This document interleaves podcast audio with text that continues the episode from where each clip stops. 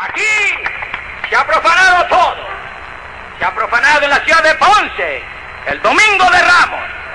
Lo profanó el presidente de los Estados Unidos, Franklin Delano Roosevelt. Lo profanó el gobierno de los Estados Unidos, representante por Franco Delano Roosevelt. Lo profanó el general Planton Winship, mandado por el presidente de los Estados Unidos, Delano Roosevelt. Y masacraron aquí, el 21 de marzo del 1937, el domingo de Ramos, el domingo más santo de la iglesia y más amable de la iglesia. ¿Qué más da que profanen también el día de todos los muertos? El día de las ánimas, en que nosotros levantamos el espíritu en alto y decimos la madre y el padre que nos engendraron ni han muerto, porque eran nobles y santos, y el Dios Todopoderoso tiene que tenerlos acogidos a su santa gloria.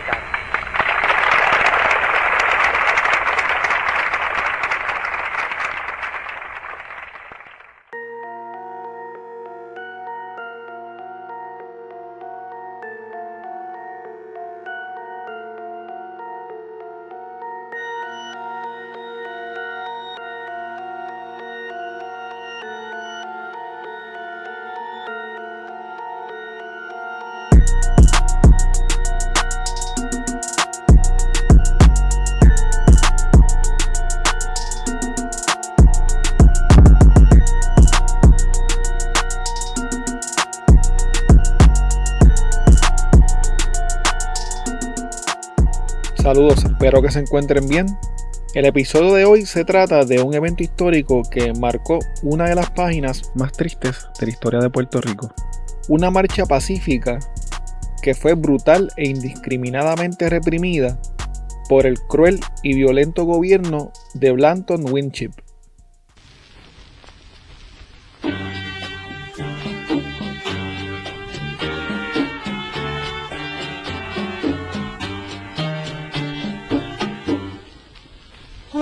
Cuánta muerte, cuánta sangre,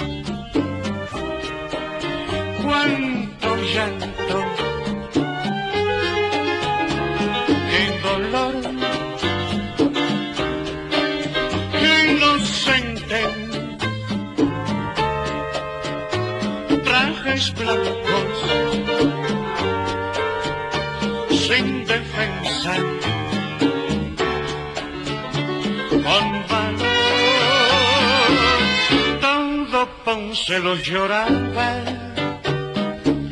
todo el pueblo se enlutó y el maestro con pudor se arrodillaba. Para pedir compasión al Señor que parece se olvidaba de sus siervos que morían alrededor sangre con sangre se. Paga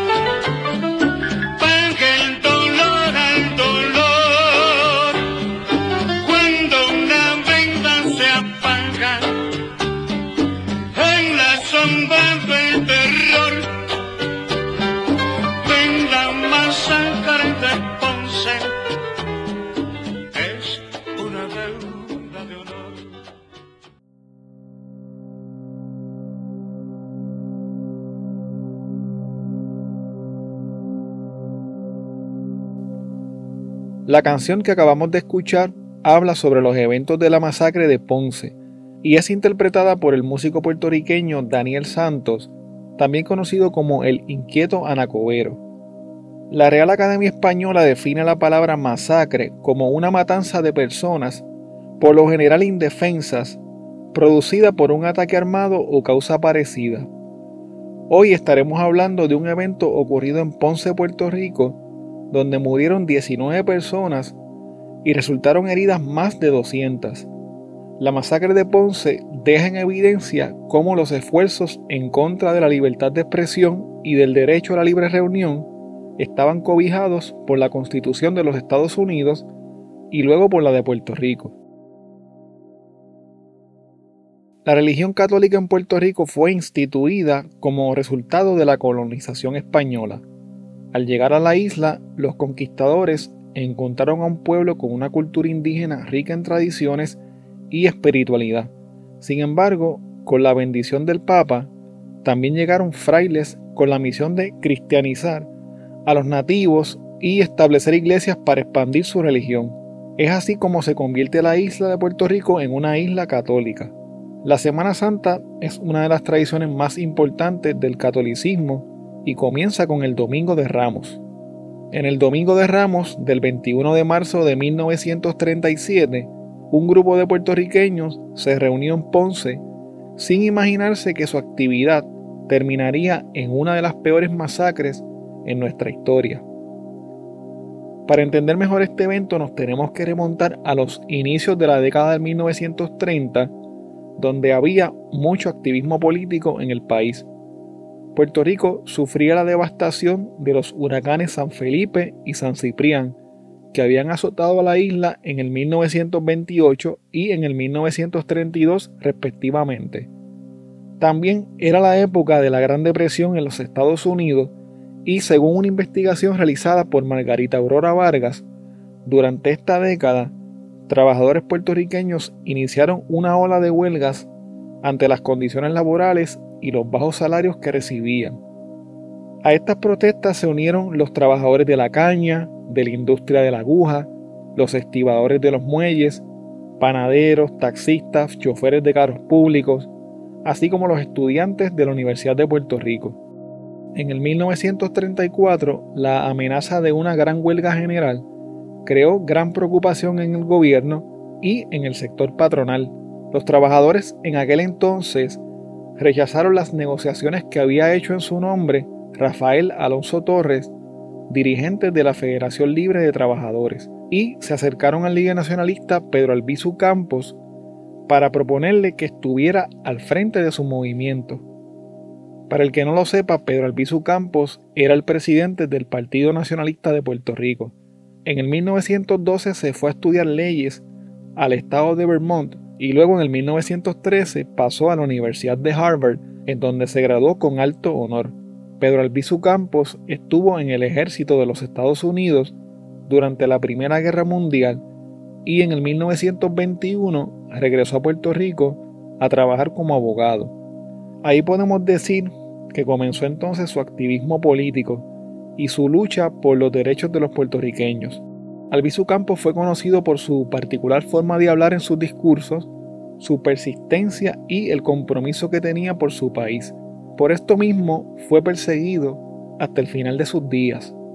En medio del clima de desasosiego social y económico que había en Puerto Rico en esa época, Blanton Winship fue nombrado gobernador.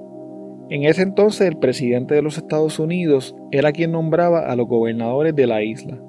El 6 de febrero de 1934, el New York Times publicó un artículo con el título Winship Assumes Puerto Rico Post, Blanton Winship era un abogado militar estadounidense y veterano tanto de la guerra hispanoamericana como de la Primera Guerra Mundial.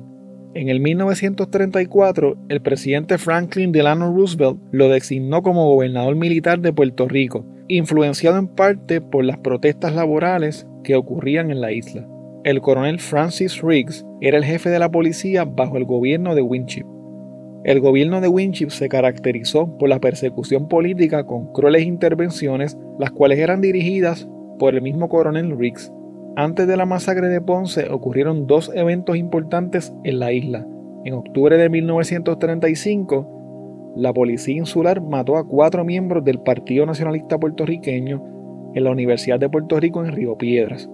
Este evento se conoce como la masacre de Río Piedras. En esta masacre murió Ramón S. Pagán, Pedro Quiñones, Eduardo Rodríguez Vera y José Santiago Barea, quienes eran nacionalistas, y además murió Juan Muñoz Jiménez, quien no era parte de las organizaciones nacionalistas, sino que pasaba por el área en ese momento. El 23 de febrero del 1936, los nacionalistas Irán Rosado y Elías Beauchamp tomaron represalias debido a la masacre de Río Piedras y mataron al coronel Riggs en el viejo San Juan. Tanto Irán Rosado como Elías Beauchamp fueron atrapados y ejecutados en el cuartel general de la policía sin que se les celebrara un juicio. Ningún miembro de la policía insular fue juzgado jamás por las ejecuciones de Irán y de Elías. Luego de estos eventos, el gobierno detuvo a numerosos miembros del Partido Nacionalista y los acusó de sedición, que se define como el levantamiento de un grupo de personas contra un gobierno con el fin de derrocarlo. El presidente del Partido Nacionalista, Pedro Albizu Campos, y otros nacionalistas fueron condenados a 10 años de prisión por un tribunal federal de los Estados Unidos. En el 1937, militantes del Partido Nacionalista deciden organizar una gran marcha en el pueblo de Ponce.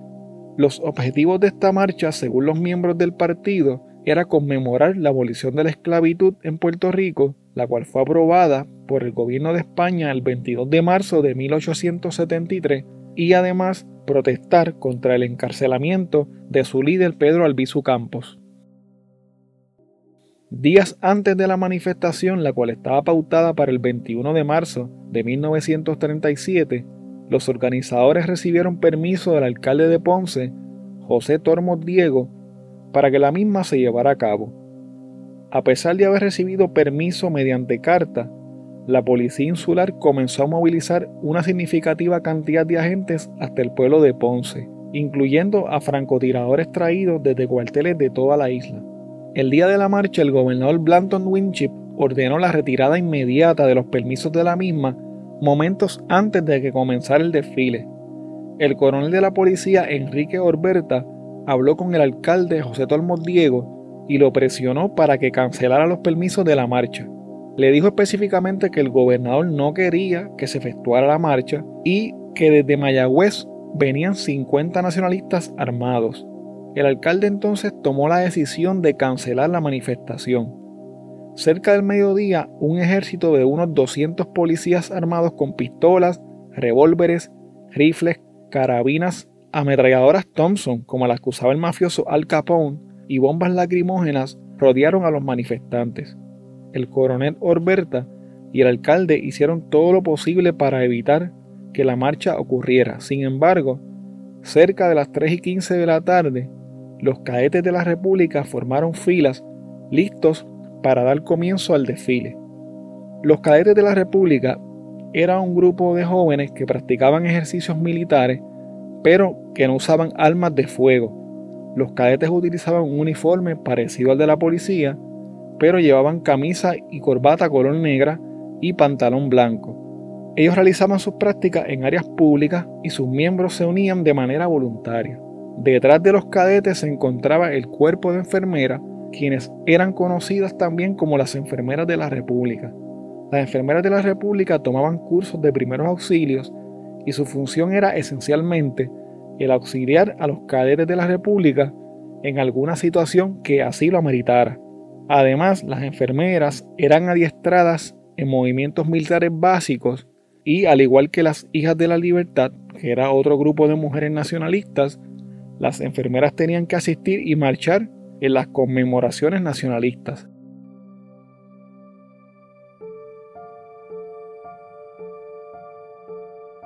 Cuando la banda entonó la borinqueña, Tomás López de Victoria dio la orden de marchar.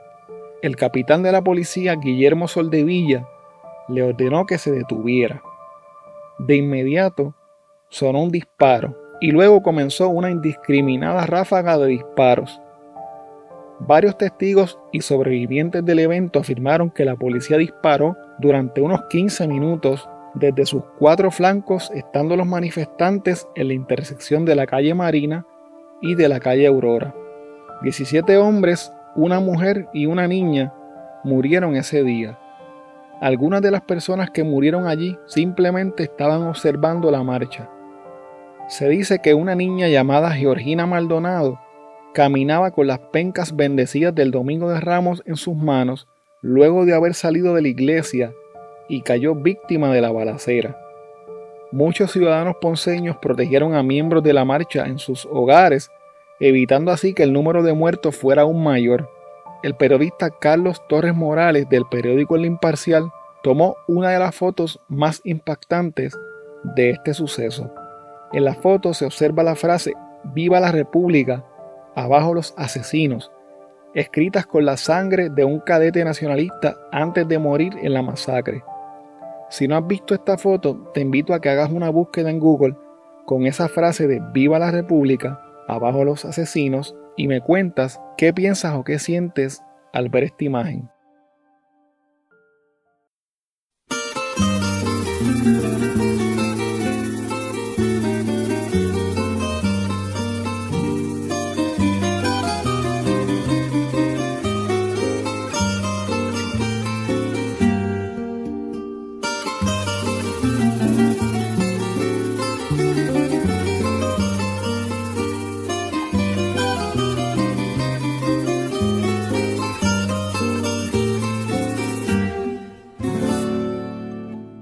Personas asesinadas en la masacre de Ponce fueron Juan Delgado Cotal, María Hernández del Rosario, Luis Jiménez Morales, Georgina Maldonado, Bolívar Márquez de Lechea, Ramón Ortiz Toro, Ulpiano Perea, Juan Antonio Pietrantoni, Juan Reyes Rivera, Conrado Rivera López, Iván Rodríguez Figueras, Genaro Rodríguez Méndez, Pedro Juan Rodríguez Rivera, Obdulio Rosario, Juan Santos Ortiz, Juan Torres Gregory, Teodoro Vélez Torres y los policías Seferino Loyola Pérez y Eusebio Sánchez Pérez, quienes se creen que murieron por el fuego cruzado de sus mismos compañeros de la policía insular.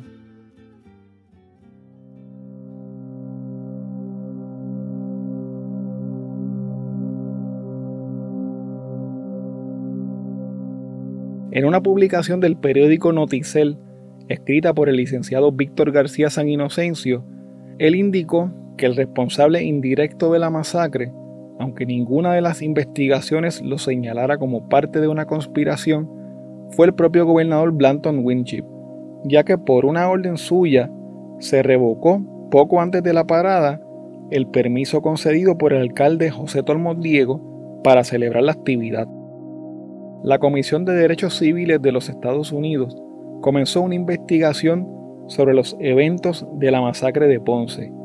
La investigación quedó a cargo de un comité presidido por Arthur Hayes, quien era miembro de la American Civil Liberties Union. El informe realizado por la comisión, el cual se conoce comúnmente como el informe Hayes, concluyó que a los cadetes y al cuerpo de enfermeras se les encerró rodeándolos por cuatro lados que no se dejó espacio para que la multitud pudiera dispersarse y que los cadetes de la República no portaban armas. Tras las denuncias de Vito Marcantonio, congresista neoyorquino, el presidente Franklin Delano Roosevelt destituyó de su cargo al gobernador Blanton Winship en mayo de 1939, dos años y dos meses después de la masacre de Ponce. El periodista Reinaldo Millán, en un escrito para la edición digital de La Perla del Sur, indica que la Comisión Hayes realizó un importante trabajo durante la investigación de la masacre y que el fiscal Rafael B. Pérez Marchán no quiso ser cómplice del encubrimiento del gobierno luego de los eventos. Dice también que la labor de los periodistas de la época fue vital en el esclarecimiento de los hechos, ya que fueron testigos de la historia y captaron con sus cámaras lo ocurrido.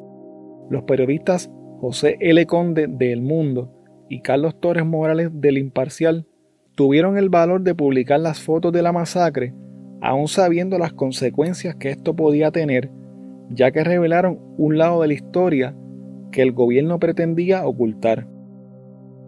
Quiero dejarte con un extracto del documental Huracán Nación en Resistencia, en el que el líder nacionalista Rafael Cancel Miranda, el abogado y activista político José Enrique Ayoroa, el pintor Antonio Martorell, entre otras personas, hablan sobre la masacre de Ponce.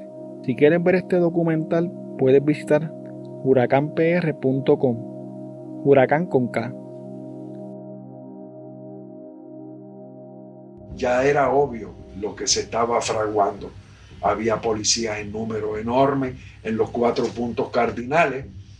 Si el jefe de los cadetes hubiera dicho, no vamos a marchar, nos matan, hasta, ahí hubiera llegado el movimiento independentista. era de vida o muerte que dijera, como digo, adelante, marchen. La masacre de Ponce fue quizás el golpe más contundente dirigido por el gobernador Blanton Winship para demostrarle a los nacionalistas, bueno, quién tenía el poder. Yo tenía siete años de edad. Acababan de cometer la masacre de Ponce el 21 de marzo del 37, donde estaban mis padres. Asesinan a 19 puertorriqueños, entre ellos una niña, Georgina Maldonado, que acaba de salir de la iglesia. Y la asesinan por la espalda, y eran más de 200. Y teníamos que jurarle hasta la bandera del invasor. Y yo sabía que esa masacre de Ponce, donde mataron amigos y, a mis familiares que estaban ahí, ¿entiendes? Ese gobernador que ordenó la masacre, el gobernador Blanton Winchip, estaba en Puerto Rico porque esa bandera gringa estaba en Puerto Rico. El sentimiento independentista entre el 35 y el 40 era mayoritario y lo trajeron para darnos un escarmiento, para asustarnos. Rehusé levantarme y jurar lealtad a la bandera que asesinaba a mi gente y me echaron del salón de clase. Y a través de mi vida solo he jurado lealtad a mi bandera, la bandera puertorriqueña. Ser puertorriqueño era una mala palabra. Te podían meter preso por tener la bandera de Puerto Rico. Quiero darle las gracias a Zenaida Fernández por haber ayudado en la investigación y en la escritura de este episodio.